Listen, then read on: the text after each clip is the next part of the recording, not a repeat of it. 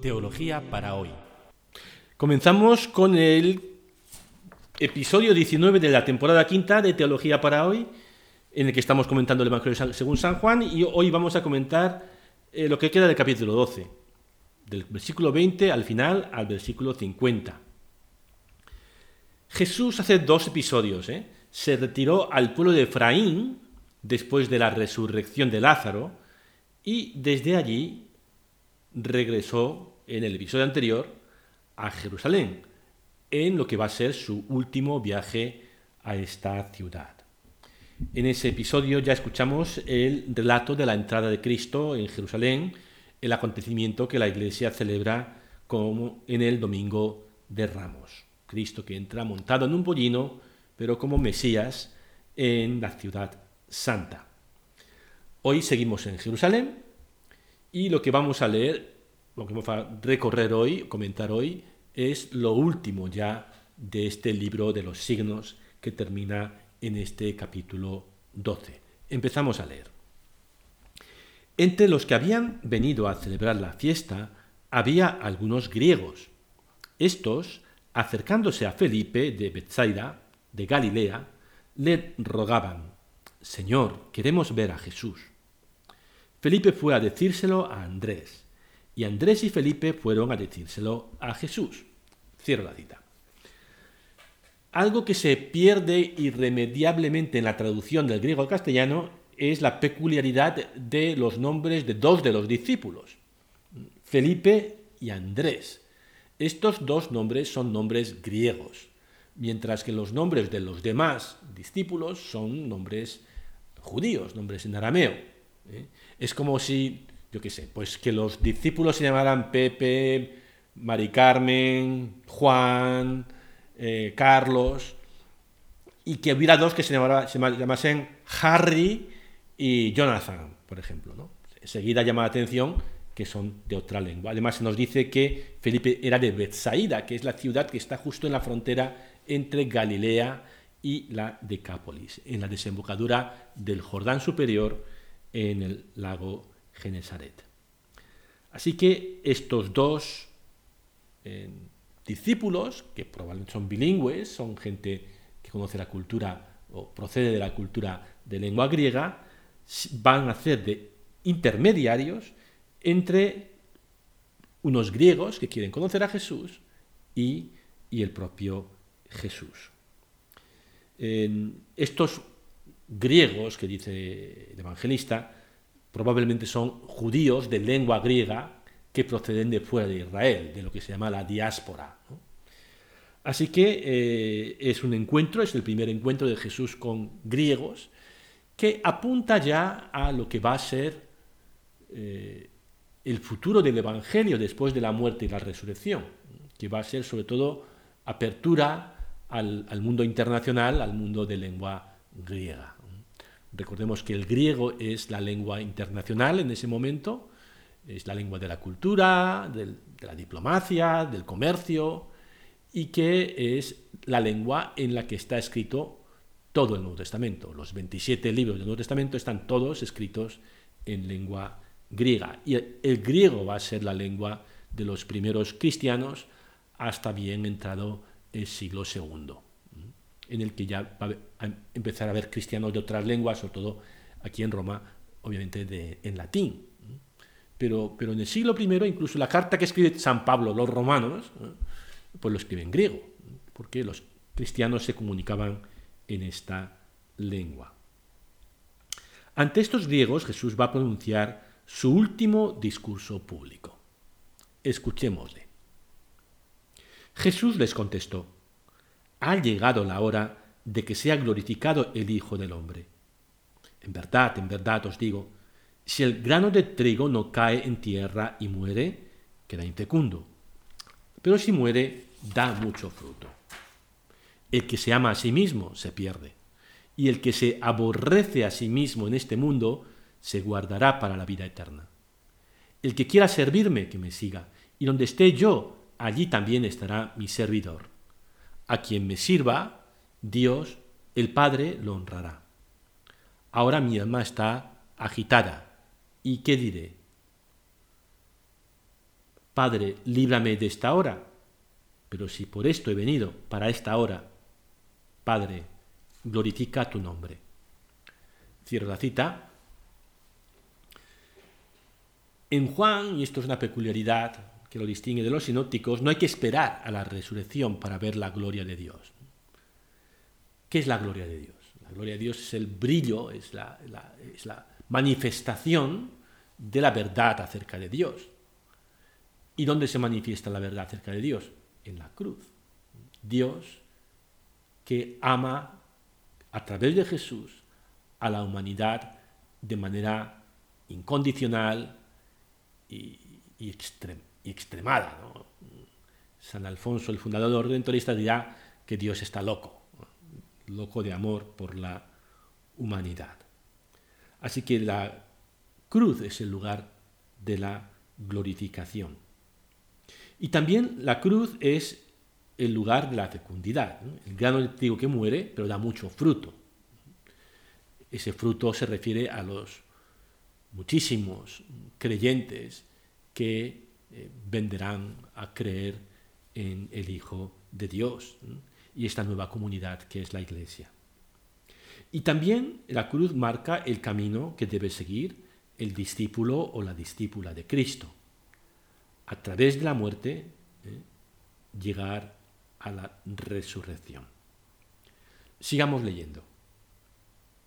Entonces vino una voz del cielo. Lo he glorificado y volveré a glorificarlo. La gente que estaba allí lo oyó. Decía que había sido un trueno.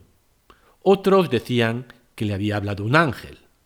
Jesús tomó la palabra y dijo, Esta voz no ha venido por mí, sino por vosotros. Ahora va a ser juzgado el mundo. Ahora el príncipe de este mundo va a ser echado fuera. Y cuando yo sea elevado sobre la tierra, atraeré a todos hacia mí. Esto lo decía dando a entender la muerte de que iba a morir. Cierro la cita. Juan vuelve a usar su recurso favorito, ¿cuál es? El malentendido. Dios mismo hace oír su voz para confirmar las palabras y los signos de Jesús, pero no todos lo entienden. Algunos creen oír un trueno o la voz de ángeles. La fe nunca se impone con evidencia. Cada ser humano debe discernir y decidir acogerla o no. Y no es que Jesús necesite escuchar audiblemente eh, la voz de Dios. Todos los signos no están en función de Jesús, sino en función de nosotros, de los que somos invitados a la fe. El último de estos signos será que Jesús será elevado sobre la tierra.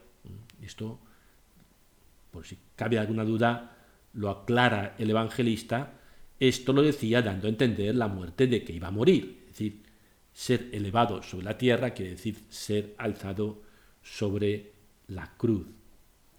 Ese será el momento de la revelación definitiva. Pero también este signo es ambiguo. Para muchos será la señal de un fracaso, pero para otros indicará el comienzo de una nueva era hecha posible por la redención. Porque en la cruz Jesús, eh, como dice él mismo, el príncipe de este mundo va a ser echado fuera. El mal queda herido de muerte en la cruz. Esta redención realizada por Cristo atraerá a muchos, o como dice Jesús, atraerá a todos hacia mí. Seguimos leyendo. Veamos ahora cómo reacciona la gente a estas palabras de Cristo. La gente le replicó, la escritura nos dice que el Mesías permanecerá para siempre ¿Cómo dices tú que el Hijo del Hombre tiene que ser levantado en alto? ¿Quién es ese Hijo de Hombre? Cierro la cita. La gente no es capaz de comprender a Jesús porque están atrapados por sus viejas expectativas acerca del Mesías. El Mesías vendrá a someter a sus enemigos, a triunfar y a establecer un reino eterno, no a ser crucificado. Y este es el escándalo, la, piedra de tropiezo o se acepta que Jesús es el Mesías, que ha venido a solidarizarse con el sufrimiento humano o no es posible acceder a la fe. Escuchemos cómo les contesta Jesús. Jesús les contestó, Todavía os queda un poco de luz. Caminad mientras tenéis luz, antes de que os sorprendan las tinieblas. El que camina en tinieblas no sabe a dónde va. Mientras hay luz, creed en la luz, para que seáis hijos de la luz. Esto dijo Jesús y se fue y se escondió de ellos. Cierro la cita. Esta va a ser la última vez que Jesús se dirija a los judíos en este libro de los signos y lo hace para ofrecerles una última oportunidad. Aún estáis a tiempo, les dice, ¿no? Todavía os queda un poco de luz. Caminad mientras tenéis luz. Aún podéis ser hijos de la luz. Pero dicho esto, este, una especie de ultimátum desaparece de la escena. Y ahora es el evangelista quien coge el micrófono, ¿eh? el narrador, y hace esta reflexión que voy a leer. Habiendo hecho tantos signos delante de ellos, no creían en él, para que se cumpliera el oráculo de Isaías que dijo, Señor, ¿quién ha creído nuestro anuncio? Y el brazo del Señor, ¿a quién ha sido revelado? Por ello no podían creer, porque de nuevo dijo Isaías, ha cegado sus ojos y ha endurecido sus corazones para que no vean con sus ojos y entiendan en su corazón y se conviertan y yo los cure. Esto dijo Isaías cuando vio su gloria y habló acerca de él. Cierra la cita. Juan reflexiona sobre la incredulidad de tantos judíos que se negaban a acoger al Mesías, cuando Dios, a través de los siglos, había preparado especialmente a este pueblo, a través de los profetas. Y el evangelista encuentra una explicación en una cita de, Isaías, de uno de los profetas, para afirmar que incluso este rechazo estaba también previsto en los planes de Dios. Y que esta incredulidad y el mismo hecho de que el Mesías va a ser crucificado no va a ser un impedimento para que se cumpla el plan de salvación. Sigamos leyendo. Sin embargo, incluso muchos de los principales creyeron en él, pero a causa de los fariseos no lo confesaban públicamente para no ser expulsados de la sinagoga, pues prefirieron la gloria de los hombres a la gloria de Dios. Cierro la cita. Aquí el evangelista está proyectando sobre la escena en torno a Jesús su propia experiencia y la de su comunidad los judíos que creyeron en Jesús no fueron expulsados inmediatamente de la sinagoga, sino que eso sucedió décadas más tarde, en tiempo, a finales del siglo I, cuando el evangelista está escribiendo su evangelio. Y hace como una especie de proyección hacia el pasado y dice que había gente que habían creído en Jesús, pero que por miedo a ser expulsados de la comunidad judía, de la sinagoga, pues que no lo confesaban públicamente. ¿no? Esto probablemente está sucediendo en tiempos de Juan, en tiempos del evangelista, a finales del siglo I. Y hacia esta gente cobarde, pues eh, Juan tiene palabras muy duras.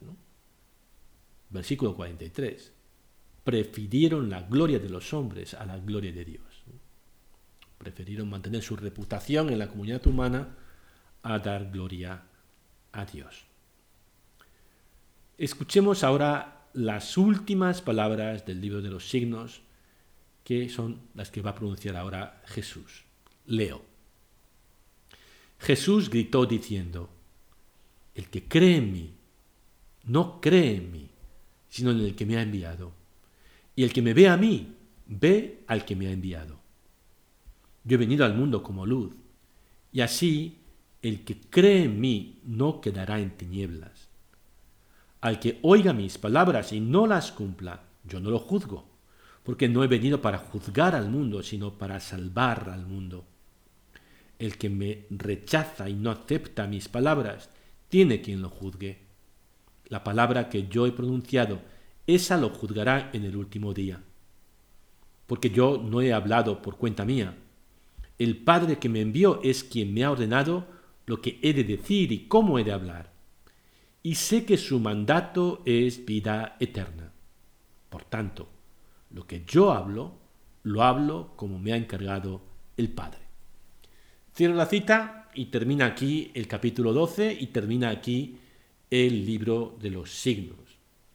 Estas palabras conclusivas recogen algunos de los temas que se enunciaron, que aparecieron en el prólogo. Si os acordáis, al principio del todo, los primeros versículos del capítulo primero, en el principio existía la palabra y la palabra estaba junto a Dios y la palabra era Dios, etcétera, etcétera, etcétera, y la palabra se hizo carne. Algunos de esos temas los retoma este, estas últimas palabras de Jesús, estas últimas palabras del libro de los signos. Jesús es la palabra de Dios enviado como luz al mundo. La intención de Dios al enviar a Jesús no ha sido juzgar al mundo.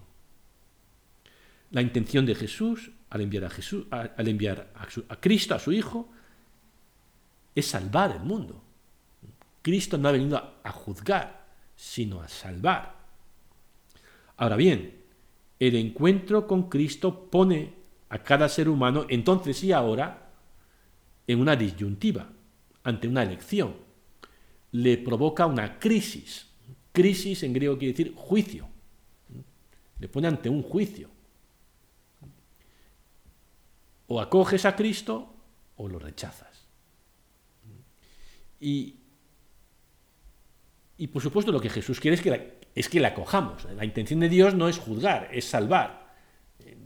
Cristo, pues claro que quiere que le acojamos, pero no fuerza a nadie. Cada uno elige. Y puede elegir acoger o puede elegir rechazar. La crisis es ese juicio, esa decisión que tienes que tomar. ¿no? Eh, la palabra de Dios te pone en crisis.